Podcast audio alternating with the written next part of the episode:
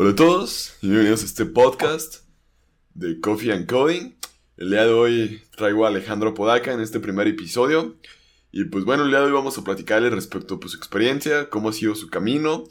Él hace pocos días se volvió literalmente tendencia porque creó una aplicación para todos aquellos que no les gustan las matemáticas, las odian y nos ha facilitado demasiado la vida con esta aplicación, la cual ahorita nos platicará más a detalles. Alejandro, ¿cómo estás? ¿Cómo te encuentras? ¿Qué onda? Muy bien, aquí, dándole. ¿Qué tal? ¿Cómo, ¿Cómo te ha ido en estos días? Fíjate que muy bien. Eh, he estado tratando de subir más videos para seguir promocionando mis aplicaciones. Órale, ¿y qué, edad tienes? Yo siento que podría ser una pregunta interesante para las personas que nos están escuchando. Eh, tengo 16 años. Voy en cuarto semestre de preparatoria. Wow. sí, la verdad sí es sorprendente que literalmente ya una de tus aplicaciones pues ya fue tendencia y todo el rollo. Y pues bueno, me gustaría que, me platicaras cómo empieza tu, camino por, la, por el desarrollo de la programación y todo. Pues mi primer proyecto que tuve fue, estaba en la secundaria, en segunda secundaria, y hice un proyecto con Scratch para la escuela. Ajá. Hice como una aplicación, bueno, aplicación, es un proyecto que era como un Mario Bros, como un tipo, como un tipo Geometry Dash, que podías ir pasando de niveles, pero te hacía preguntas de matemáticas. Ok. Entonces, con esto participé. No me pelaron, pero fue como que mi primer mi primera introducción a la programación. Con Scratch. Fue Scratch. Pero, de hecho, todavía está en línea el juego. Ajá. Ese, ese. Y pues, después de ahí me, me introduje tantito con Arduino, como en tercero de secundaria. Ajá. Pero donde realmente fue que empecé a hacer aplicaciones así, software y publicarlo, fue a principios de la pandemia. Cuando la pandemia. ¿Mande? Ah, pero ¿por qué la pandemia? ¿Cómo estuvo eso? O sea, ¿qué, ¿cómo fue que fuiste descubriendo qué lenguajes fueron los primeros que, que indagaste ya de manera pues un poco más, pues más, más de lenguaje de programación? Porque pues bueno, estoy de acuerdo que Scratch pues sí es como un lenguaje, sin embargo pues ahí es como más de jalar los cuadritos y vas armando el código y todo. Bueno, no, yo lo he visto así, no sé cómo te lo... ¿Mande? Es más como de juguete. Pues no, pues no es de juguete, más bien pues ya como más, pues de que tú literalmente ya pongas todas las letras y todo el rollo de la sintaxis. ¿Cuáles fueron los eh, primeros? Mi primer lenguaje fue uno que se llama GTScript. Es idéntico a Python. Es como un Python con librerías y es con lo que hice mis videojuegos. Órale. Y ese lo usa el motor Godot Engine. Ajá. Es también es open source y me gusta mucho porque es una buena alternativa a, Unity para juegos en 2D. 2D. Órale. Entonces, suave y eso lo aprendí, lo fue aprendiendo haciendo como pruebas y así. Sí. Porque la pandemia me impulsó, porque me di cuenta que la escuela pues me quitaba bastante tiempo, ¿no? Sí. Y ahorita cuando estaba en línea, no tenía tantas clases como antes. Entonces, pues dije, pues voy a invertir mi tiempo en aprender algo nuevo. Sí. Y entonces lo, lo, invertiste aprendiendo a desarrollar videojuegos ya de manera un poco más formal. Más formal, aprendí cómo conectar el SDK de anuncios con Android y cosas así, pues poco a poco acceder al almacenamiento y guardar variables permanentes. ¿Y cómo te sentías en esos momentos, pues? O sea, de que veías los códigos, veías la documentación y si entendías, no entendías, cómo te... O sea, cómo, pues cómo lo interpretabas, pues, porque pues cada quien, pues a veces ves, ves llegas códigos que no sabes pues te sacas de onda, pues imagino más por el por Scratch, por cómo venías. Cuando me salía algo bien me sentía con superpoderes, así como... Ya puedo hacer lo que quiera. y, si no, pues me, siempre soy muy fan de meterme a grupos. Sí. Y, preguntar y pues poco a poco pues me van, me van ayudando. Sí. La documentación, también la documentación, creo que algo que me ha ayudado mucho es pues, leerla, ¿no? De cada uno de los frameworks que uso. Sí. O deberías pues leerme la documentación. O sea, te, gusta leer, pues, aunque a veces es medio aburrida, pues. no es aburrido, pero... No es como muy entretenida. Si la documentación es buena, es entretenido. Y hasta aprendes muchas cosas. Sí, lo aprendes de manera más, pues más formal y como la forma correcta como sugieren a veces en la, en la documentación, se podría decir. Y entonces, de la parte de los videojuegos y todo el rollo, ¿cómo nace la, tu primera idea de tu primer videojuego? Yo ya tenía uno que era, es un proyecto base de la, de la documentación de Godot. Es uno que es de unas piedritas. Sí. Eh, que vas esquivando piedritas, ¿no? Es un proyecto que te enseñan a hacer en la documentación. Muy básico, muy básico. Ni siquiera te enseñan a ponerle vidas, pero te enseñan a hacer el movimiento de las rocas. Sí. Unas piedras que, y que esquivas y, si te toca que te mueras. Es muy básico, pero... Y ese ya lo tenía hecho en algún documento perdido hace un buen de tiempo. Ajá. Entonces dije, ¿por qué no lo exporto para Android? Nomás lo tenías para iOS. No, no lo tenía en ningún lado. Lo, nomás lo compartía entre mis compañeros. O sea, era como que muy, de manera muy propia, pues. Muy propia, ajá. Entonces dije, pues voy a investigar. La licencia de Google Play es bien barata. Entonces, sí. la busqué cómo exportar para, para Android. Aprendí muchas cosas, como por ejemplo, cómo hacer un Keystore, cómo, cómo firmar el APK, cómo... Tuve que aprender muchas cosas y aparte adaptar el juego para touch, ¿no? Para teléfonos, para que haga touch. Y pues lo hice. ¿Qué? Y pues ya me sentí así como que me hice mi primera aplicación. Nadie la peló, nadie la descargó, pero fue así como. Ahí está. ya, es el inicio. Sí. Y luego, luego hice el juego rítmico. Sí. ¿Por qué? Porque me gusta un juego, mucho un juego que se llama Super Hexagon. No sé si te suene. Y la verdad no, pero ¿de qué trata? Es tipo, es tipo el juego que, tengo. Es, Eres un hexágono, eres, está, es como un hexágono en, el centro y eres, eres como una flechita. Y tienes que ir esquivando como los hexágonos que se te van haciendo más chiquitos. Sí, es, sí. Es, la misma base. Oh. ¿y qué tal, qué tal si lo, si lo trato de replicar con mi toque, con mi estilo, con mis menús y con, con cosas? Ajá. Porque no sé con qué está hecho Super Hexagon, yo no sé con qué está hecho, es un juego muy viejo, es como de 2000, bueno, viejo entre comillas, es de 2012. 2012, pues ya con otro tipo de, de programación, otro lenguaje y todo el rollo, ¿te refieres? Sí. Sí, sí. Y pues ahí empecé a hacer, y luego con Godot, con el mismo lenguaje, quise hacer una app de matemáticas. Para eh, ahorrarme aprender otro, otra cosa. Dije, pues, ¿qué tal si hago una aplicación, la aplicación de matemáticas? La quería hacer con Godot. porque yo ya tenía, ya tenía, mucho en mente que hacer algo para que te haga la tarea, ¿no? Sí, como para que te facilitara la vida, ¿no? Porque como esa cosa que todos odiamos hacer. Sí, estaba bien harto de que eran 30 ejercicios por semana. O sea, ya estaba como que ya la fregada. Entonces, pues fui haciendo la aplicación, pero me di cuenta que es un motor de videojuegos, no un motor, no, no sirve para hacer aplicaciones realmente. Sí, no es como lo que necesitabas en ese momento. Entonces me metí a ver Android nativo y no me gustó. o mejor dicho, me harté fácilmente. O sea, estabas viendo Java o Kotlin. Estaba viendo Kotlin. Kotlin. Y Kotlin sí lo aprendí bien. Ajá. Pero fue algo que simplemente como que no hice match. Probablemente si lo hubiera metido más tiempo lo hubiera entendido. Sí. Lo mismo que pasó de después de Android nativo, pues me metí con, con Flutter. Porque estaba viendo que todo el mundo estaba hablando de Flutter, todo el mundo. Pues, Dije, pues todavía, ¿eh? O sea, cuando estamos grabando el día de hoy, pues ya ves que hace una semana se anuncia Flutter 2.0 y todavía sigue siendo tendencia. Sí, y ahorita es como que no, que ahora ya no, ya React se va a la basura, ya, ya no veo tanto eso, pero pero sí, Flutter cada vez me impresiona más y me siento mejor de haberlo elegido, ¿no? Porque hasta ahora es lo que más tengo experiencia, Flutter. O sea, bueno, ¿en base, a, ¿en base a qué fue como empezaste a elegir Flutter? Porque, bueno, o sea, yo, mi, o sea, yo, cuando yo lo elegí, pues fue como que veía tantos frameworks que no sabía cuál elegir, porque al final del día como que todos pues aportaban cosas similares, que React Native pues todavía pues tiene mucho auge, una muy, muy buena comunidad y todo. Sin embargo, pues ¿Qué, cosas o en base a qué fue como que empezaste a decir o qué te hizo apostar por Flutter realmente? La verdad, la verdad, que era lo popular en el momento. Porque yo estaba decidiendo qué, elegir y la idea de hacer dos aplicaciones idénticas, o sea, nativas, para un proyecto chico, la verdad no me llamaba tanto.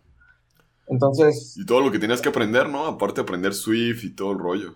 Luego Kotlin y luego son cosas totalmente diferentes. Sí. Vi Flutter y vi un canal que se llama The Flutter Way, no sé si te suena. Sí, sí, sí. También, lo, también, lo, también lo, veo, pues.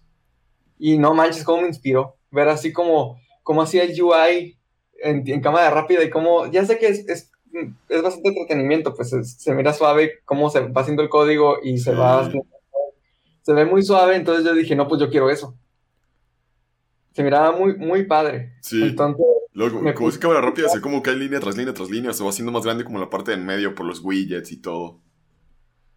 Entonces traté de investigar yo como, como, instalarlo. Tardé, tardé como una semana en instalarlo. No sé por qué tardé tanto en bajar, en instalar Flor. Pero tienes, ¿qué computadora tienes? ¿Tienes Mac o Windows? Tenía, tenía una Windows. Te hablo eso que fue hace como en marzo. Del año pasado. Del año pasado. Sí. Eh, tenía una Windows.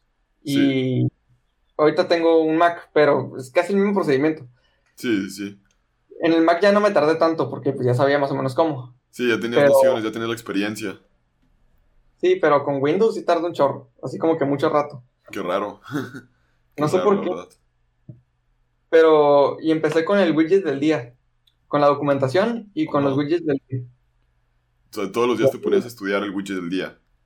Ajá, entonces un día, cada día era un widget.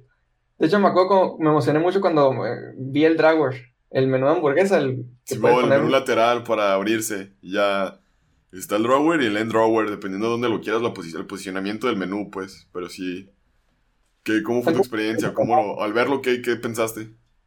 Fue como, es que según yo era más difícil, que yo tenía que programar la animación, que yo tenía que ponerle, no sé, me imaginaba cosas más complejas. Como, y ver que como en Android, ¿no? Como más bien como en Kotlin, me imaginé. Es que eh, es más complejo, tú sí tienes que ir programar cosas, ¿no? Sí, sí, sí, más, todo más de cero. Entonces, ver que solamente le picas, le pones un widget, por ejemplo, un list view, y ya te hace un drawer. Para mí me emocionó mucho. Digo, no sabía qué es lo que me esperaba. Según yo, nomás era ir poniendo clases sobre, sobre sí. Ya me, después me di cuenta que no. Que eran puros widgets. sí, y, y pues me quise adentrar, por ejemplo, con Firebase. No entendía nada. No entendía nada. Pero Cómo conectarlo, ni las dependencias, nada, nada, nada hice mi primera aplicación que era la que está en la documentación, que es como la banda de rock. Ah, ya, ya. Sí, la que viene por default, pues ahí como la... Sí. Y tú aplicabas y votabas. No entendía nada, pero me emocioné mucho cuando, cuando vi que se podía hacer. Sí. Que se ponía en tiempo real y me metí a internet. Y después me di cuenta que es que yo estaba como, no, no me voy a comprar un curso, yo puedo solo, yo puedo solo. Y pues me di cuenta que pues, un curso me iba a ayudar un chorro, porque solamente sabía armar UI, no sabía realmente dar, pues. Sí, no sabías pasar los datos entre pantallas, este, las clases. Entonces yo no entendía muchas cosas, por ejemplo, me, cómo me volaba la cabeza con el context. Con el context. ¿Cómo era? ¿Qué es eso? ¿Qué es eso y por qué lo ocupo? Porque y, y ahorita, después de toda tu experiencia, ¿cómo defines el context tú? Pues es una manera de acceder arriba de los árboles de widget, ¿no? Sí. O sea, por ejemplo, por ejemplo, con provider. Sí, sí. por ejemplo, provider of context, entonces accedes al provider hasta arriba del, widget, ¿no? Sí, o hasta abajo, según sea el caso, pues como lo quieras estar trabajando. Sí, pues para los que no conozcan provider, provider es un manejador de estados. En este caso te sirve, en el caso de Dart y Flutter te sirve para, si en un widget agregas un, producto a una lista de carritos, es para que mande, que agregaste ese, ese producto al, carrito y lo vea reflejado cuando entres a la tienda y todo el rollo. Y si tienes como la notificación, pues que se ponga que si ya es más mayor a 1, bueno, más bien mayor a, mayor a 0, pues ya te ponga ahí como el, icono del 1, por ejemplo, pues como para que tengas como todas esas cosas sin tanto código. Bueno, así lo veo yo, no sé cómo lo, lo interpretes tú, pues. Sí, es básicamente eso. He estado aprendiendo Riverpod, pero no lo entiendo. Pues, no sé, me, me gusta, no sé, me late más Block que Riverpod. Block está en, mis, está en mis prioridades. ¿Por qué? Porque he visto que para hacer aplicaciones más grandes sí. se ocupa. Pues, Al final. Pues que es medio raro, ¿no? Bueno, o como que llega un punto en el que ves que Google recomienda Provider y luego ves que todo el mundo dice mejor que Block, todo el mundo dice luego que es mejor Block y pues ya no sabes a cuál hacerle caso a veces. No sé, a veces me pasa a mí, pues.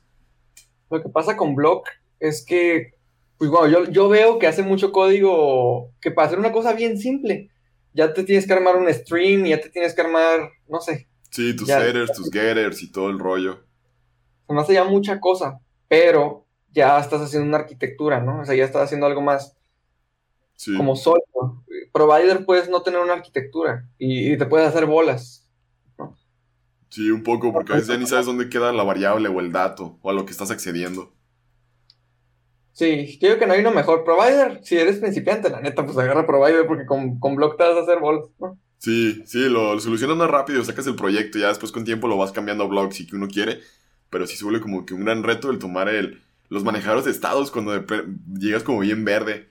O sea, a mí también me pasó lo mismo, o sea, me costó un poco de trabajo como entender un poco la, la parte de provider, porque en la ingeniería de desarrollo de software nunca había visto algo así. Y llegas y lo ves y pues te sacas de pedo, porque es como que algo muy único del lenguaje. Yo estaba acostumbrado a los videojuegos, que el estado era, eran tres métodos. Era el start, que, que es como el init state de Flutter. Sí. Y era el process, o que era un, algo que, pasa cada delta, cada tiempo, cada segundo, cada frame. Sí. Y después era el dispose, que, que es lo que cuando, cuando, no sé, cuando una pantalla sale o algo así, qué es lo que va a pasar con la aplicación. Sí, como cuando matas algo, pues también. En los videojuegos no te preocupas por andar manejando un estado, ¿no? Ajá. ¿Por qué? Porque siempre cada, cada frame se está actualizando el juego. Entonces era algo que yo nunca, nunca había visto. Entonces también te costó mucho trabajo cuando llegas y ves eso. Sí, de hecho Trigomat no usa un gestor de estados y cómo me arrepiento. Pero pues todavía lo puedes poner. Sí, de hecho tiene, tiene, cierta, tiene cierto sentido. O sea, organizo la aplicación por el homepage y luego está están las pantallas sí. y, y, pues cada pantalla tiene su orden, ¿no? Está en carpetas. Eso sí, la lógica no está separada. Está, está algo revuelto. Está algo revuelto, pero con sentido. O sea, no, no está, no es tanto código espagueti. Y aparte está con comentarios así. Nomás que usa set state. Pero pues es, que, el, problema, por ejemplo, ¿para qué, ¿para qué quisieras tener un manejador de estados? O sea, en buena onda, ¿cuál sería el fin de ponerlo en Trigomath, por ejemplo? Es que yo, yo lo empecé a ver porque yo quería poner para que puedas comprar. Bueno, quitar los anuncios con una compra. Ajá. Yo quería hacer eso pero no ya va cómo manejar el estado, o sea, para que, digamos, no sé, que le piques a comprar y cuando sí lo compre, haga la petición al App Store, a Google Play y que cuando te dice que sí, hasta ahí todo bien. Entonces, ya cuando te dice que sí, está, sí compraste la aplicación, no hay cómo manejar el estado de que diga si es, si es un usuario este, premium o no es un usuario premium. Entonces, ¿No, lo pensaste como una variable booleana, por ejemplo? Sí. Sí. Y hice, hice una clase que se llama AppData. Sí. Y, hice una variable booleana que se llama isPro. Sí. Entonces, lo que, ¿qué es lo que hacías cada vez de que eh, llamaba al main? Bueno, en lo primero que, llamaba la aplicación, el main, sí. decía que verificara que el usuario este, tenía comprado la aplicación. la aplicación premium. ¿Pero usabas share preference o lo hacías de manera ya muy muy, pues, comprobado. Entonces, lo, usé para, lo usaba para guardar que si, si el usuario era pro o no. Sí. Para que no ande verificando cada vez, porque si te quita el internet, pues ya no, ya no puede verificar, ¿no? Sí, pues ya valió. Pero, por alguna razón, se me bugueaba. Se me bugueaba bien gacho porque no podía saber dónde... ¿Cómo explicarlo? Se me bugueaba, pues, o sea, a veces salía, sí lo estabas comprado, sí lo tenías comprado, Sí. Y, no salía el. No te daba los beneficios, o al revés. Ok. ya cuando reiniciabas la aplicación se, recuperaba. Ajá. O sea, si lo tenías comprado y reiniciabas la aplicación después de la compra, ya todo, ya todo funcionaba bien. Pero nunca. Siendo que con, con, con providers si lo hubiera usado, pudiera haber tenido el estado con más sentido. Sí, ya pues ya hubiera estado como en todas las pantallas que hubiera accedido, pues ya lo traes y ya lo pones como en el init state, por ejemplo. Por poner ahorita una idea muy vaga. Ya lo tendrías como inicializado y pues, ah, pues ya sabes, si esa variable pues ya es verdadera, pues ya no tendrías, siempre sería un, pues un comprador pro, por ejemplo. Órale, entonces todavía piensas integrarlo. Todavía pienso integrarlo. Ahorita estoy haciendo una app de física, no sé si viste el post. Sí, sí, sí. Sí, pues fíjate que, o sea, tú pones el post y yo una noche anterior me acuerdo que, o sea, me inspiraste pues como para esta idea de pues hacer una aplicación en la que tengas todas las fórmulas de física, porque yo me acuerdo que era mi martirio. Porque cuando estaba en la, en la prepa llevé mecánica automotriz, llevaba puras materias de física, llevaba termodinámica, llevaba resistencia de materiales, ciencia de los materiales y toda era física. Y siempre era un pedo porque la neta nunca me acordaba las fórmulas y eran no unas fórmulas como la del teorema de Bernoulli, no sé si la has llegado a ver.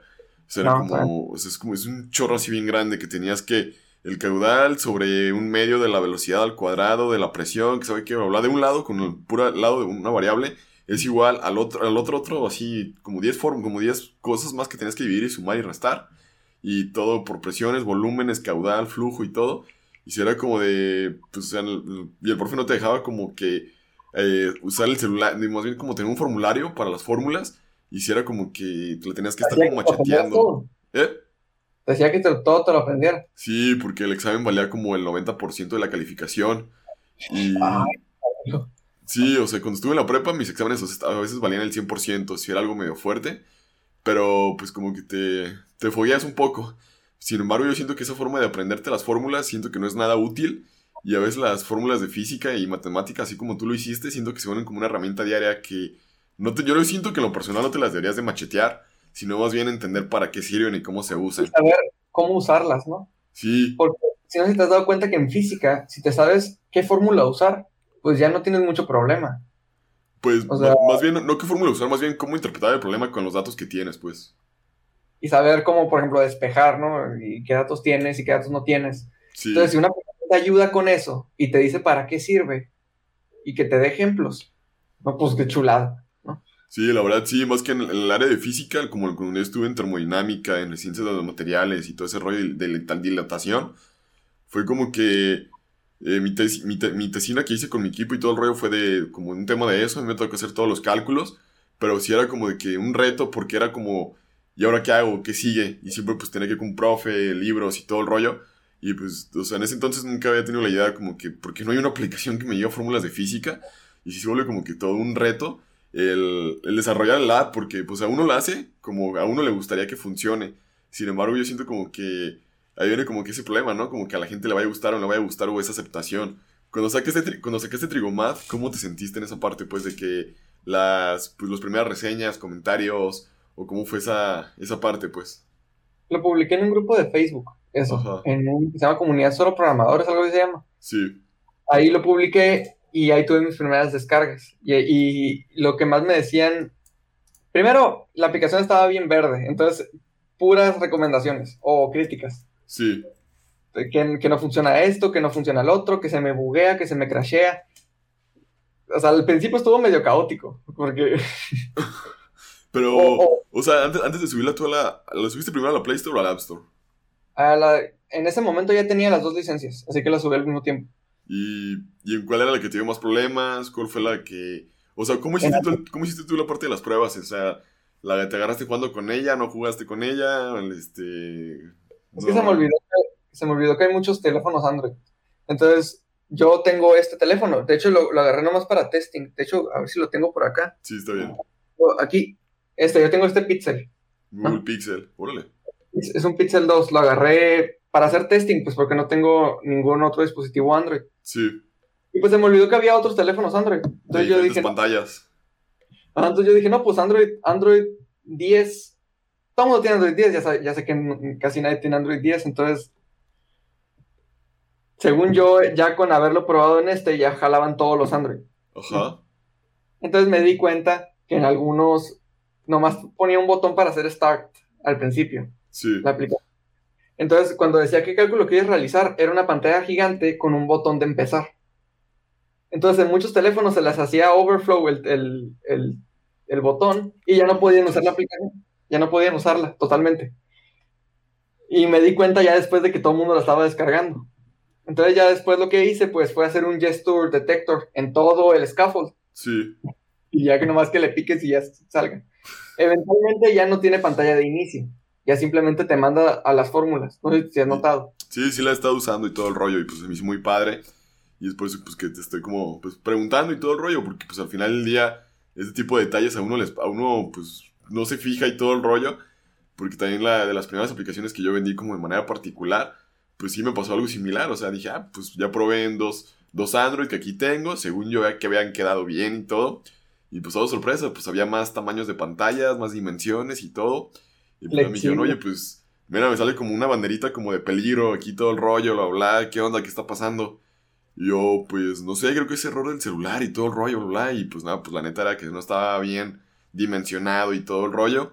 Y pues ya fue cuando que tuve que, pues tuve que hacer como tres emuladores de Android en la computadora y estar probando en cada dispositivo cómo se veía y todo, pues con diferentes pantallas y hacer todo responsivo y como que sí, yo creo que un gran consejo primero sería como que hagan todas sus aplicaciones ya responsivas. Sé que es un poquito más tardado, pero yo siento que se evitarían muchos dolores de cabeza. Yo lo primero que hago es eso, ¿no? De, soy bien fan del, del widget del Flexible. Ah, el Flexible, la chulada. Y el Expande también. Sí, porque digamos de que ya se hace overflow. Ah, pues eh, Flexible, le pones y ya. y ya está solucionado. Te, ahorras mucho tiempo, o sea, te ahorra, mucho tiempo ese widget, la neta. Mucho, mucho, porque solito se va redimensionando. Ahorita me está ayudando mucho a hacer test de responsive, ahorita que ya es desktop como no en beta. Ya que ya puedo jugar Flutter desktop. Pues ya corro la aplicación en, en macOS nativo y ya puedes la, la ventana la puedes hacer más grande. Entonces así ya más o menos testeo el que sea responsive, ¿no? Que es como, como normalmente lo haces en web. Yo en web a cada rato estoy así. Estoy cada rato moviéndole a ver si jala bien en todos los tamaños. Sí, sí, sí. Y para la parte de, del, de este, o sea, ¿qué, más pasó? Pues, o sea, ya, ya ves que todo el mundo la empieza a descargar y todo el rollo. ¿No te sentiste como que con demasiada presión a la hora de quererla ya sacar? O sea, de corregir errores y todo. Sí, se siente como que todo el mundo ya la tiene, todo el mundo eran como 100 personas. Sí. Pero todo mundo, mucha gente ya la tiene y le está fallando, entonces me ponía rápido a tratar de solucionar todos los problemas que me estaban diciendo. Realmente el testing lo hice ya que salió la aplicación. Bien. Entonces ya cuando todo el mundo se estaba quejando, fue cuando realmente empecé a, a corregir. y aparte cuando apenas la saqué, nomás tenía tres opciones. Tenía trigonometría, la de áreas y conversiones. Tres cosas nomás. Y pues poco a poco ya, ya ves que ya tenía varias opciones. Sí, sí, sí, ya tiene la de... Bueno, entonces fue el nombre, pero aquí la tengo en la aplicación. Pero pues sí, sí vi que ya tenían más, más cosas. Y eso se me hizo pues interesante en lo personal. O sea, toda la, todo lo que abarca. Y hasta le pusiste al modo oscuro, calculadora, eh, plano cartesiano, tus redes sociales. yo pensaba, yo pensaba que, que hacer el modo oscuro iba a ser más difícil. Sí. Pero simplemente lo único que hice fue ponerle, ya es que sale Material App. Sí. sale tema, y, el, tema Dark, ¿no? Sí, theme.dark mode. Entonces, ¿qué es lo que hago? En vez de poner colores planos, le pongo, pongo una variable encima del widget. Pongo final theme es igual a theme of context. Entonces ya accedes al tema del context. Sí. Le pones color primario, color secundario, color del botón y ya, solita. Ya se, se adapta pues a todo solito se adapta y ya puedes ponerle, digamos de que ahora tu aplicación ya no quieres que sea, que el modo sea negro total, como OLED, que ahora quieres que sea un negro más como, como gris. Sí. Pues ya no cambia si en toda la aplicación se cambia, que es lo que acabo de hacer con Trigomat, ya no es un negro OLED. Ya es un negro más, más cálido, se podría decir. Ajá, algo así. Es que me puse a leer como el material design y recomiendan un, modo oscuro así. Digo, yo seguí el consejo. Sí, sí, bueno, es que al final del día pues es lo que recomiendan y creo que por algo lo hacen, o sea, yo creo que ellos saben más, más que uno porque ellos están más metidos en esto. Y pues ya como, como otra duda, este, entonces no tomaste cursos para aprender Flutter. Sí, el primer curso que tomé y el que terminé y que más me ayudó fue uno que se llama, que es en Udemy, se llama Angela Yu. Uy, el de la doctora Angela, el de Flutter. Creo que es el mejor curso que, he tomado. ¿Por qué? Porque te enseña paso a paso. Todo. Y muchas cosas. O sea, por ejemplo, te enseña lo de stateless widget y stateful widget, ¿no? Sí. Entonces, ahora está, está hablando sobre el tema y aprovecha para enseñarte conceptos, ¿no? Entonces, te voy a enseñar, no sé, ya que estamos aquí, te voy a enseñar qué es el init state y te pone con dibujitos, ¿no? Que cuando se despierta la aplicación, que cuando se pone, sí. qué es, qué es el build, ¿no? Y luego te enseñé, eh, ahí fui entendiendo por qué context, ¿no? Y entendí que build también es un método, ¿no? Y sí.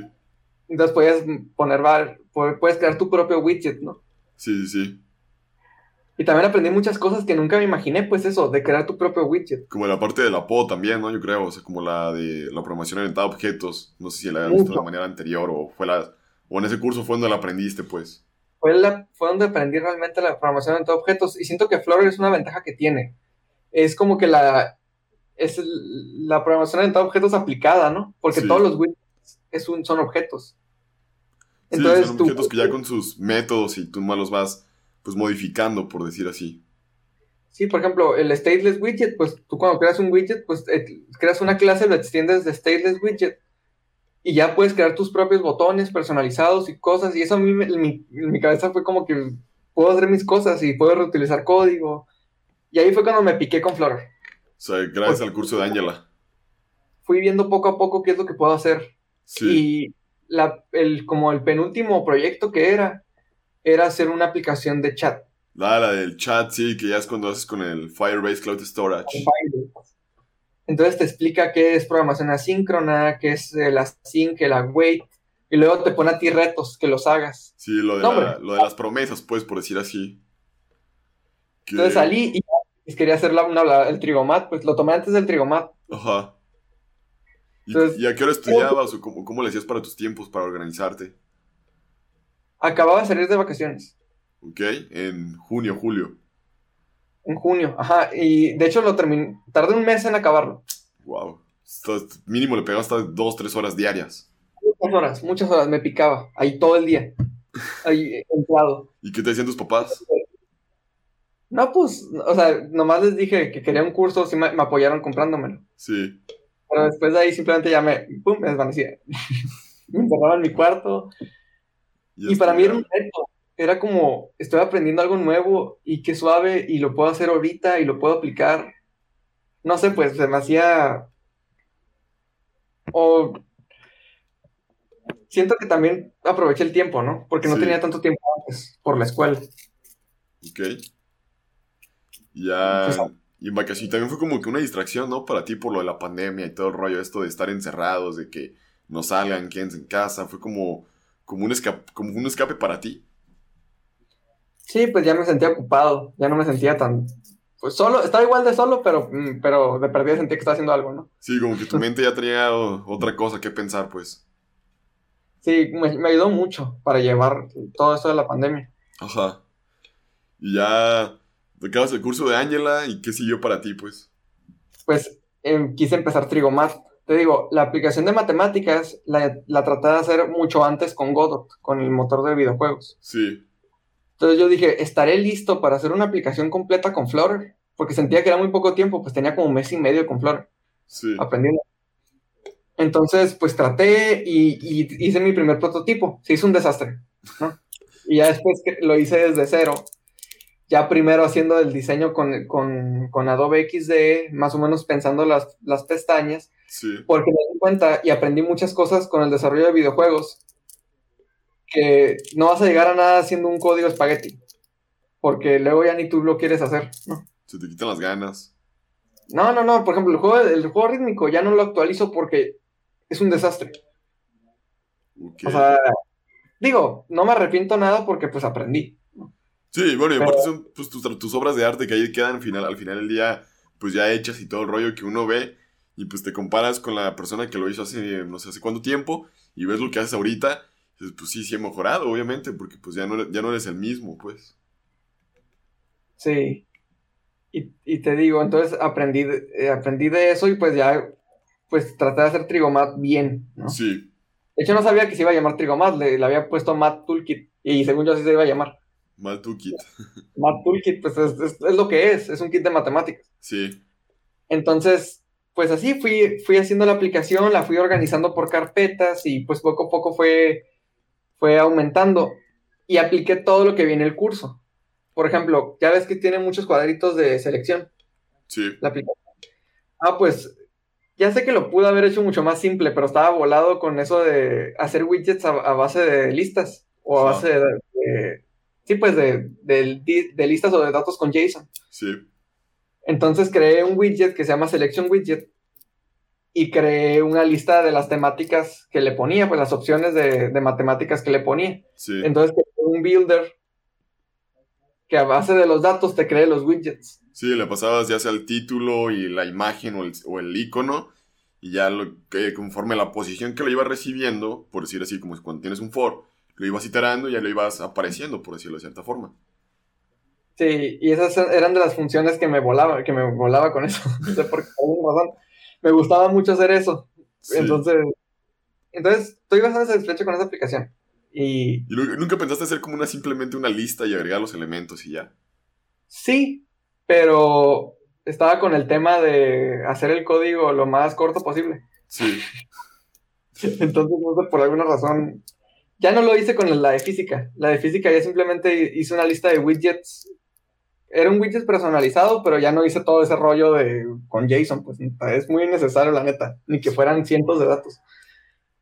No, y aparte, bueno, yo siento que los JSON, pues ya lo usarías, pues si fueran, pues como algo más grande, ¿no? Porque, bueno, a lo mejor, pues para otras cosas, pues que realmente, pues que tengas tantos datos y todo, pues, y ahorita, ¿cómo lo estás implementando entonces? Con la de física es eso, creé uno también, Selection Widget, que, es el, que es el botón simplemente así, es, es el botón pero con, con, sus temas, ¿no? Con el título, subtítulo, la ruta a la que te va a llevar, el icono, la imagen, pero ahora en vez de poner un list view builder, nomás puse un grid view.count, ¿no? Sí. Entonces ya simplemente le puse el, en el children, creé una lista de los widgets de las temáticas que iba a poner. Y ya con eso. Y ya con eso. Sí, estoy reutilizando código, pues. No estoy creando el mismo widget todo el tiempo. Ajá. Pero tampoco estoy usando un, list view builder. Ok. Pues ya, ya, ya se te está haciendo más fácil. Sí, poco a poco. Siempre trato de aprender algo nuevo con Flutter. Sí, pues que uno nunca acaba de aprender tantos widgets que existen. Y es como que a veces tienes duda de un widget que no sabes si ya existe, lo pones en Star Flow en la comunidad de los grupos de Flutter y ya existía. Entonces así como de, ah, este me rompí la cabeza tratándolo de hacer, ¿no? Sí, la verdad, porque luego yo, pues no, no te imaginas que ya, pues como que casi todo ya está resuelto en Flutter más para que tú armes como las piezas de Lego. Y tú así como de, no manches, no se ve que se pueda de una manera tan sencilla, hasta como que a uno mismo le da pena a veces. Sí, pero pues aprende. Y aparte, el intento de haberlo hecho te aporta un chorro, ¿no? Claro, claro. Y sí es como que ese, pues como esa parte, pues como algo difícil, pero se hace que se vuelva pues interesante. Y ya ahorita con la aplicación de física, ¿qué, qué expectativas tienes? Pienso como crearlo como si fuera un apartado premium de Trigomat. O sea, en el Trigomat poner un física. Ajá. Cuando piques a física te mande a la Play Store a descargar la, nueva aplicación de, de, física. Sí. Pues es lo que tengo pensado. Y sí tengo pensado tener el prototipo funcionando antes que se terminen las vacaciones de Semana Santa. Ay, tienes el tiempo encima entonces. Me la armo porque el Trigomat lo hice, lo hice en tres semanas. Ajá. La base, la base de Trigomat sí la hice como en tres semanas. Tres semanas. Y bueno, ya, ya con todo lo que sabes, pues yo creo que semana y media más y ya la terminas. No, es que las vacaciones de Semana Santa conmigo apenas van empezando. No, pues, pues sí, sí, como que apenas van empezando. ¿Todavía no son o cómo? Es que estoy, ahorita estoy en exámenes, pero el martes se acaba y ya después es periodo de, recuperación lo, que resta de la semana. Y las siguientes dos semanas son vacaciones de Semana Santa, las buenas. Sí, sí, sí. Entonces tengo dos, no sé por qué me dan dos semanas de vacaciones, pero me dan dos semanas. Pues a todos, la de Santa y Pascua. Hay que aprovechar. Sí, claro. Y cuando te pones a programar, ¿tienes alguna rutina? ¿Te preparas un té, un vaso de agua, música? ¿O qué es lo que haces? Siempre me pongo los audífonos y me pongo a escuchar o un podcast o música. Sí. Y me adentro. De hecho, mi hora perfecta conmigo es la noche porque nadie me está llamando. Nadie te está dando lata entonces. Sí. Es cuando más me puedo engranar. Porque normalmente cuando estoy algo muy engranado en algo y me llaman, ya se me, se me pierde el hilo de lo que estaba haciendo. Ya. sí, pues como que pierdes esa motivación y como que estabas tan concentrado como que tienes el código tanto en la cabeza que a la hora que lo empiezas a programar te marcan y como que, ¿qué estaba haciendo? y como que volver a ese estado mental cuesta un poco de trabajo. Sí, sí pasa. ¿Y qué tipo de música escuchas cuando estás programando? ¿Qué te gusta escuchar? Me gusta la low, la fi o sea, no es como que pongo normalmente así normal, pero cuando estoy programando me gusta mucho porque no, me, no te concentras tanto en la, en, la canción, pero a la vez te, pues, bueno, por lo menos a mí me ayuda un chorro a concentrarme. Sí. Hay listas de reproducción de YouTube de música lo-fi, nunca escucho la música, la misma. O sea, no te sé decir un artista. Sí. Te la pongo y me ayuda un chorro, no sé. ¿Y pones el celular en modo avión o modo no molestar o qué? Lo debería hacer. Lo debería hacer. Porque, a veces me están llame y llame y yo ahí estoy. Conteste y conteste y conteste. Sí. Entonces, de la noche, los, los, fines de semana también programas, descansas o, o sientes que hay algo como que tú digas que, pues no sé, como que pones en alto y dejas de programar por hacer alguna otra actividad? Pues sí me pongo como un límite, ¿no? No sé, van, van, a ser, no sé, dos horas. Ya si me engrano mucho, pues pueden ser más. ¿Y tienes alguna lista de tareas? Así como que tú digas, eh, no sé, uso esta aplicación, una hoja de un cuaderno y ya anoto lo que tengo que hacer el día de hoy. O no sé, o aterrizo todas las ideas de la aplicación, de las secciones que me falten o alguna cuestión. Hay una aplicación que se llama Timetable. Timetable. No sé si es para Android, pero para iOS eh, con el iPad. Sí. Me ayuda para organizar las clases. Las clases. Como, ahorita tengo clases en línea, pongo las clases que me tocan. Y, y aparte pongo las partes de cosas que quiero hacer en el día. Ajá.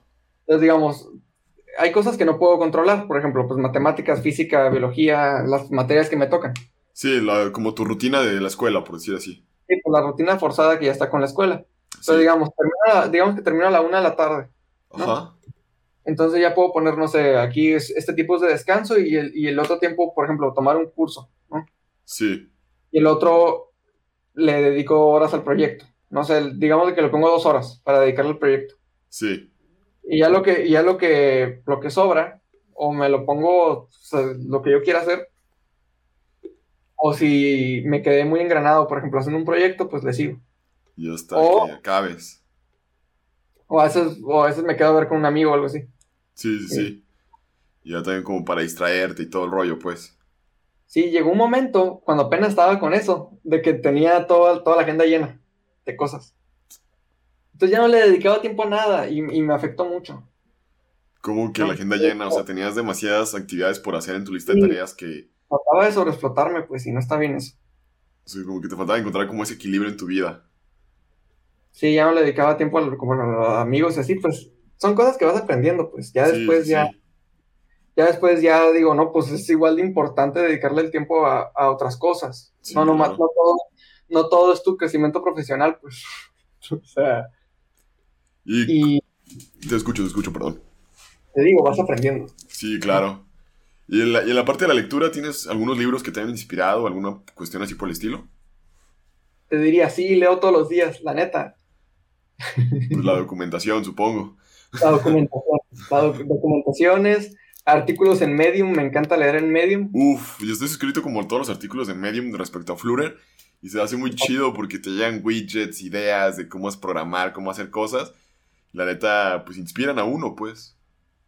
También los blogs, por ejemplo, de Rizzo Coder, no sé si te suena. Y de Rizzo Coder, no, la verdad no. Bueno, es uno, es uno que te pone eh, eh, como en la mesa un chorro de formas de hacer arquitectura con Flutter. Ajá. Entonces, por ejemplo, te enseña Clean Architecture con, con Provider, con Block, con Riverpod. Ah, no mames.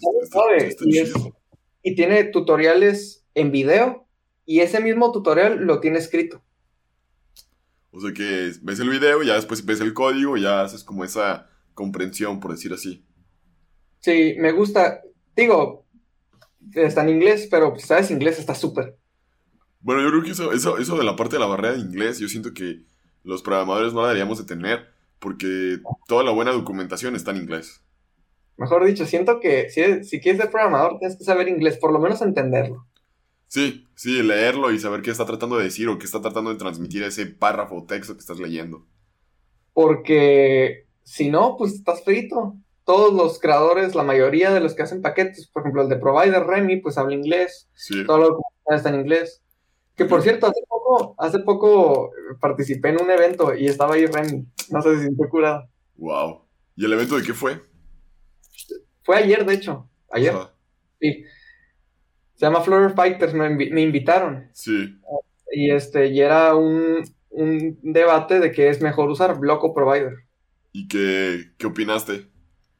Yo estaba con, con Provider. ¿Y ya te convencieron de usar Block o qué? Estoy medio convencido para usar Block. Pero haz de, cuenta que a mí me tocó dos cosas. No me acuerdo cuál era lo primero que me tocó, pero lo segundo fue testing. Yo testing, yo, nunca he hecho testing. Entonces fue una cosa que, estudié de, ayer para hoy, pues de, bueno. Sí, de cuando fue tu, presentación, pues. Entonces yo estaba, estaba casi, casi que por favor que no me toque, testing porque yo no sé de testing. Sí. Y pon que el vato. pone testing. Y yo... Ya valió. me, puse, bien nervioso. De hecho, si ves la presentación, me puse así como... Sí, sí, lo estaba viendo un rato y, y sí, como que te ganaron un poco los nervios. Bien gacho, bien gacho, porque yo no sabía del tema. Sí. Pero, pero de todos modos, o sea, otra vez se aprende. A veces digo, ay, ya, X, somos chavos, ¿no? Sí, pues, pero aparte no es como que si por, por, el día de ayer no tuviste como que la mejor presentación y todo rollo, es como si se haya acabado el día.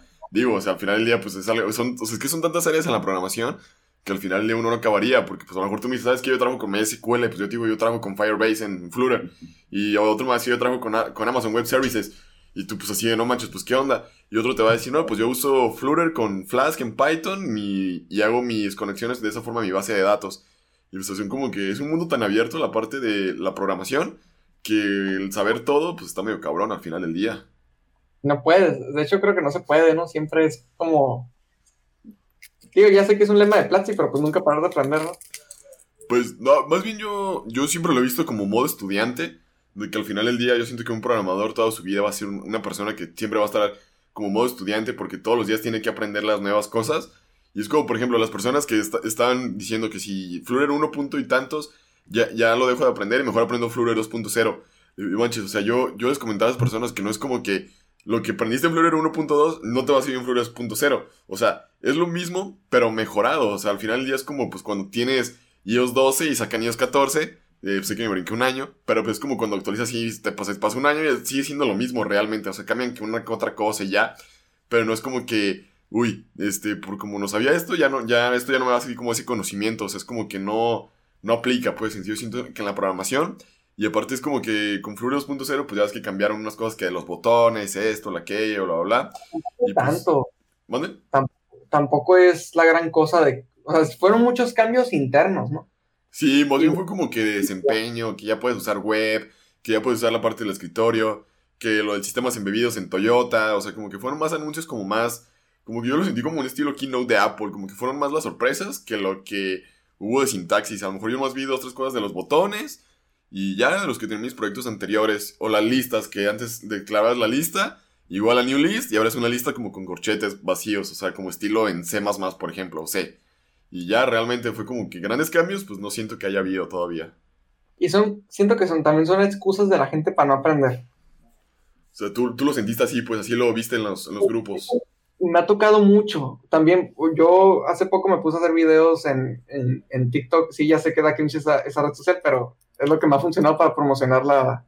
La aplicación. La aplicación. Sí, sí vi que pues, comparte, compartiste en el grupo y todo el rollo de, ahí, banda, hagan eh, videos en TikTok de sus aplicaciones y todo el rollo. O sea, ¿cómo fue la idea que te nace de hacer un TikTok de tu aplicación? Es que TikTok siempre, soy el primero que se pone a criticar la red social. Que da cringe, que no sé qué, que, sí. que, no me gusta. Pero al final del día me puse a investigar bien qué onda con, la red. Y me di cuenta que crecer en TikTok no es tan difícil como en Instagram o como en YouTube. Y Facebook. Facebook, no, pues Facebook está más, canijo todavía. Sí, bastante. Entonces en TikTok dije, estaba viendo una tendencia que era de un baile, no un baile, era como poner esto más esto y pones un resultado y al final sales bailando así como no sé cómo. Ajá. Hice el video y puse tu tarea de matemáticas más trigomat. Es igual, entonces le puse tu tarea más pelada y le puse trigomat, descarga la, descarga la aplicación. Literalmente un comercial. 1.5 millones de vistas. ¿Qué? ¡Wow! Y, ese día la aplicación se, te dispara en descargas. Sí, de hecho, mi Play Console se trabó. ¿Cómo? O sea, me decían los datos, pero mal. O sea, me decía, me decía un dato, por ejemplo, tienes, tienes, tenía 3.000 descargas. Sí. ¿No? Y después no me salía el dato. O la aplicación no me cargaba bien.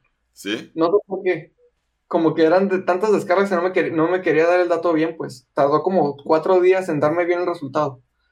Wow. Cuatro días. Entonces llegué. Pero tú estabas como frustrado, desesperado, o decías. Capaz, de que tuvo mucha popularidad, pero nadie la bajó. Porque me seguía, me, seguía saliendo, tienes dos mil descargas, tres mil. Ahí se quedaba como, como trabada. Entonces yo dije, a ver, todas las, todos me están saliendo, ya la descargué, ya la descargué, y pues tantas personas que la vieron. Se me hacía bien extraño. Sí. Ya después ya chequé, ya tenía 40 mil descargas. De que... ¿Te caíste en la silla o qué? Eh, casi, casi. Que yo me esperaba unas 10 mil, a lo mucho. ¿Qué? ¿7 mil? Dijiste, a lo mucho, así por muy exagerado, 10 mil, dijiste. 10 mil. Y cuando llegué a las 10 mil, fue como, porque ya sale una K. Sí, pues sí, ya, ya, es como que el, prefijo de la K, pues ya se ve como que, como que chido, 10, k Sí, pues como que ya puedes presumirlo, ¿no? Ya lo puedo presumir. Entonces, hice otro agradeciendo porque mi aplicación se puso en top 3 en ese momento. Sí, sí me acuerdo que la estás comparando con Photomath y todo. Entonces estaba diciendo, banda, no sé qué, casi casi le gana a Google Classroom y vamos a ganarle al, malo de Google Classroom y ahí van todos, sí, hay que ganarle a Google Classroom y todo. En TikTok. Sí. Y le empezaron a bajar como locos todos. y esa me, le ganó en vistas al otro. Uy. 1.8 millones, casi 2 millones. Y así, y he estado siguiendo haciendo videos. Ajá. Y ya no, ya no, ya no tiene tanto pegue viral, pero me ayuda mucho como a promocionarme. Pues. Sí, como para que vean que ahí sigues activo. Sí, y estoy tratando de llevarme a todos los seguidores a Instagram, a la de ApoApps. Sí, sí, vi que publicaste un Instagram. ¿Y cómo te está yendo en esa transición de mandarlos de un lado a otro? No tan bien. No tan bien porque, te digo, en TikTok tengo 30 y 34 mil seguidores y, y, en Instagram tengo 100, 180. O sea, no, no, no, no me está funcionando tanto. No, es como que un reto. Bueno, también yo a veces siento que como que la gente que está en TikTok, o sea, te sigue y como tiene que, como para dejarte un comentario, a fuerzas te tiene que seguir, pues dejan el comentario ya, pero pues, quién sabe si realmente es una gente que, que te vaya a comprar algo, por ejemplo. Sí. Y ya como para casi terminar el día de hoy, eh, ¿cómo te fue con esa parte de los anuncios? Porque también vi que estabas muy feliz porque Flutter saca la parte del Mobile Lights de Google de manera nativa y antes pues si era un desmadre poderla implementar, la verdad, te soy honesto. ¿Cómo te sentiste con esa transición y cuáles han sido tus experiencias con eso? Pues me emocioné mucho porque ahora los anuncios están en el, árbol de widgets. Sí. Y antes... se ve más bonito. Antes era, era como una implementación nativa que la llamabas desde Flutter. Sí. Entonces, la, la ponías era un desastre, un desastre. Entonces se ponía encima de toda la. Se ponía como si fuera una migaja encima. Como una hormiguita. Entonces la gente se quejaba un chorro. De que tapaba el botón, que tapaba tal cosa, que. que. No sé, se miraba feo, pues. Sí.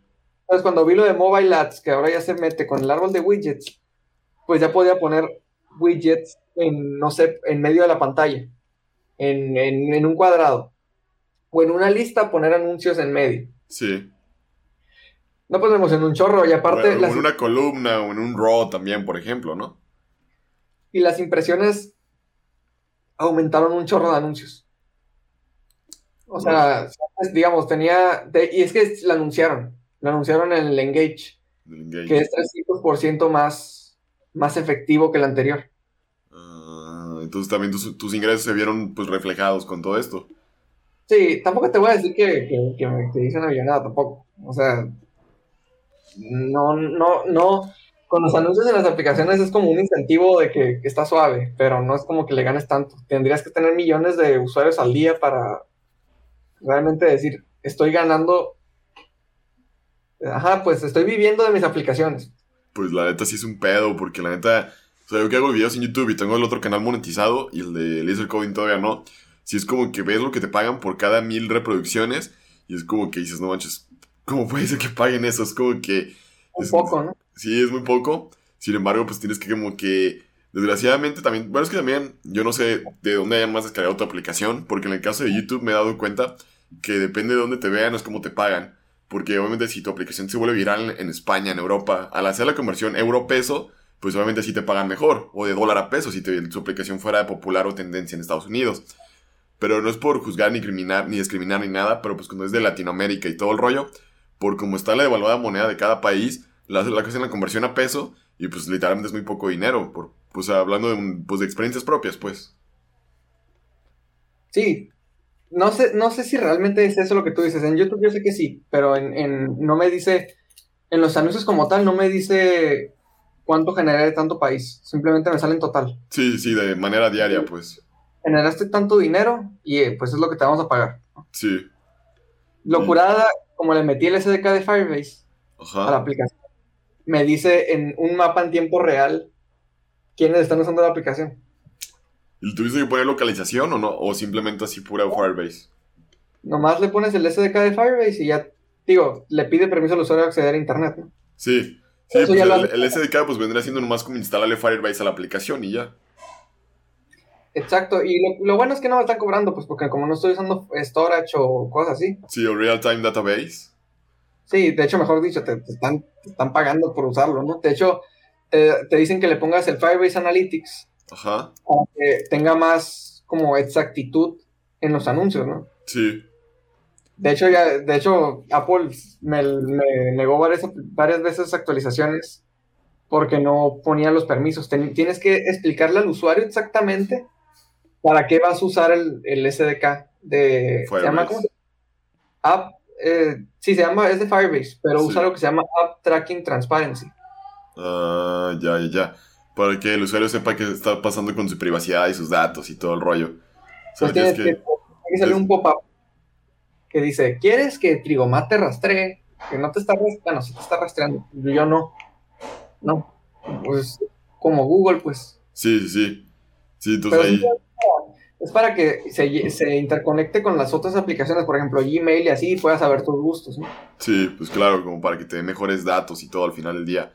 Lo que hacen todas las apps. Sí. Realmente. Sí, pues que si no tienes la localización activada, literalmente ves la aplicación y sirve. Y pues bueno, ya, como para cerrar el día de hoy, eh, ¿qué consejo le darías a una persona que está empezando por aprender Flutter y Dart o cualquier otro lenguaje de programación en base a tu experiencia? Pues yo recomendaría que no te pongas peros. Muchas personas se ponen peros de, no, es que no tengo una, computadora tan buena. O ni siquiera lo intentan. Pues. Intenten, si quieren aprender una nueva tecnología, pues inténtenlo, no importa la computadora que tengan o, que, o lo que tengan en sus manos. Si tienes una computadora con internet, pues recomendaría eso, que lo intentes. Y, no se trata de hacer mucho por día, se trata de hacer cosas y aprender cosas nuevas todos los días. Okay. Porque lo que al final, bueno, en base a lo que yo he visto y lo que me ha funcionado, hacer poquitas cosas cada día me ha ayudado más a, pues, a ir estudiando como aprendiendo más cosas constantemente, pues si no dejarlo o abandonarlo. Porque si es un día, luego te terminas hartando y lo dejas. Sí, como ya no estar ahí viendo qué aprender, qué aprender, qué aprender. Órale, pues muy, muy buena idea, la verdad, porque como que... también tener en mente que Flutter también lo hizo una persona, no es alguien con superpoderes, entonces tú también lo puedes aprender. Sí, sí, y que al final del día, como ahorita como platicaste tus, pues, tus fracasos y tus éxitos, has tenido las dos cosas, o sea, como el que la cara de la moneda puede estar de un lado hacia el otro y que nadie está exento a tener errores y fracasos. Sí, ahorita estoy bien impresionado, pues porque te digo, el Trigomato ahorita tiene 110 mil descargas en... ¿Dónde? ¿En, los dos lados? ¿En los dos tiendas? Google Play nomás. Google Play. Nomás. ¿Y en el caso del App Store? Tiene 40 mil. 40 mil. que ya tiene 150 mil descargas sumados. Sí. O sea... Es un chingo, ¿eh? La neta, sí. O sea, ¿te, imaginas que necesitarías como, eh, no sé, en este caso, un estadio azteca y la mitad del otro para poner a cada persona sentada con tu aplicación usándola al mismo tiempo? Bah, bestia. O sea, bueno, no sé si te has puesto a pensar en eso, pues, pero ahorita con los datos que dices, lo trato de aterrizar y me imagino un estadio azteca todo lleno, cada, con cada persona en una butaca sentada usando Trigomat y la mitad de otro estadio azteca usándolo. Qué loco. Qué, qué loco. Y verdad que esos números no te caben, ¿no? Como que te pueden decir 10 mil, 100 mil, 200 mil. Ya es como, ya es demasiados números, ¿no? Ya es como que ya, ya sientes. Tendrías, te, te, tendrían que decir, por ejemplo, lo que tú dices, un estadio azteca, tres estadios aztecas, para que puedas simular más o menos Sí, porque, o sea, a veces cuando he hecho varias cosas y todo el rollo, me imagino, o sea, estas personas, ¿dónde cabrían? ¿Cuánto, o sea, ¿cuánto será como que el, equivalente de que, no sé, si un podcast mío o un video alcanza, no sé, supongamos las 5000 visitas, ¿en qué lugar cabrían? Y dices, wow, o sea, como que te, te, impacta un poco más cuando ves como que, como que la cantidad de personas que podrías tener enfrente usando Trigomath, por ejemplo. Sí, impacta. Sí, ¿y algo más que gustes para cerrar o ya lo damos por terminado? Este, este, estás empezando, ¿cuántos, cuántos tienes haciendo podcast? Eh, bueno, tengo otro podcast que es Café con Absa. Ese ya llevo alrededor de dos a tres años haciendo podcast todos los domingos. Y pues este fue el primer episodio que lanzamos de Coffee and Coding. Ha sido el primer invitado, pues te agradezco mucho. Y pues literalmente es el primer episodio que lanzo, que va a estar ya disponible. Y pues sí, así ha sido. Está muy cool tu canal. Muchas eh, gracias. Tus videos y están muy suaves, pues. O sea, se nota que le echas muchas ganas y, vas a ver que poco a poco vas a ir creciendo mucho más. Sí, esperemos. ¿Cuántos tienes? Ahorita tienes mil, ¿no? Mil seiscientos. Como mil setecientos, ya, bueno, son como mil seiscientos noventa y ocho, pero pues ya es como pues, mil setecientos, ¿no? Como en el Oxxo se redondea. Sí, pero... ¿Vale? No, que súper. ¿No has pensado hacer en Facebook? Una página de Facebook. Y ahí subir tus Pues sí, sí he pensado y todo el rollo. Más que ahorita me hice un Instagram y pues no sé, como que ahí me he sentido más a gusto. Porque no sé si te pase, como que a veces estás en tantos lados como que no, como que no abarcas mucho. Y pues como que a veces, desgraciadamente, los temas como de programación, siento que están más enfocados como a comunidades, foros, grupos o Discord, por ejemplo. Y como que a veces tener una página como que tienes que estar subiendo memes y más cosas que pues sabes, como que a uno no le da el tiempo de... ¿Mande? Para llamar la atención, pues. Sí, pues para estar jalando gente y más que pues hoy en día en Facebook hay tanta, tanta competencia que no sé como que si valdría tanto la pena pues estar como que invirtiéndole tanto tiempo, pues. Pero sí. Y ya por último, ¿qué, ¿dónde te pueden seguir? ¿Qué redes sociales tienes? Y si quieres mencionar tus aplicaciones para que las descarguen. Ah, claro, pues en, en Instagram en, sí, pues en Instagram y en YouTube estoy como Apuaps. En Instagram soy arroba Apuaps. Sí. Y en TikTok, digo, pues por si alguna una persona usa TikTok, estoy eh, apodaca.alt. Apodaca.alt, ok. Sí, pues YouTube ya lo dije, ¿no? Sí, ya, Apuaps. Pues bueno, aquí las dejaré en la descripción del podcast y del video. Aquí están los que nos están viendo aquí en YouTube. Muchísimas gracias a todos los que nos escucharon. Les mando un fuerte abrazo.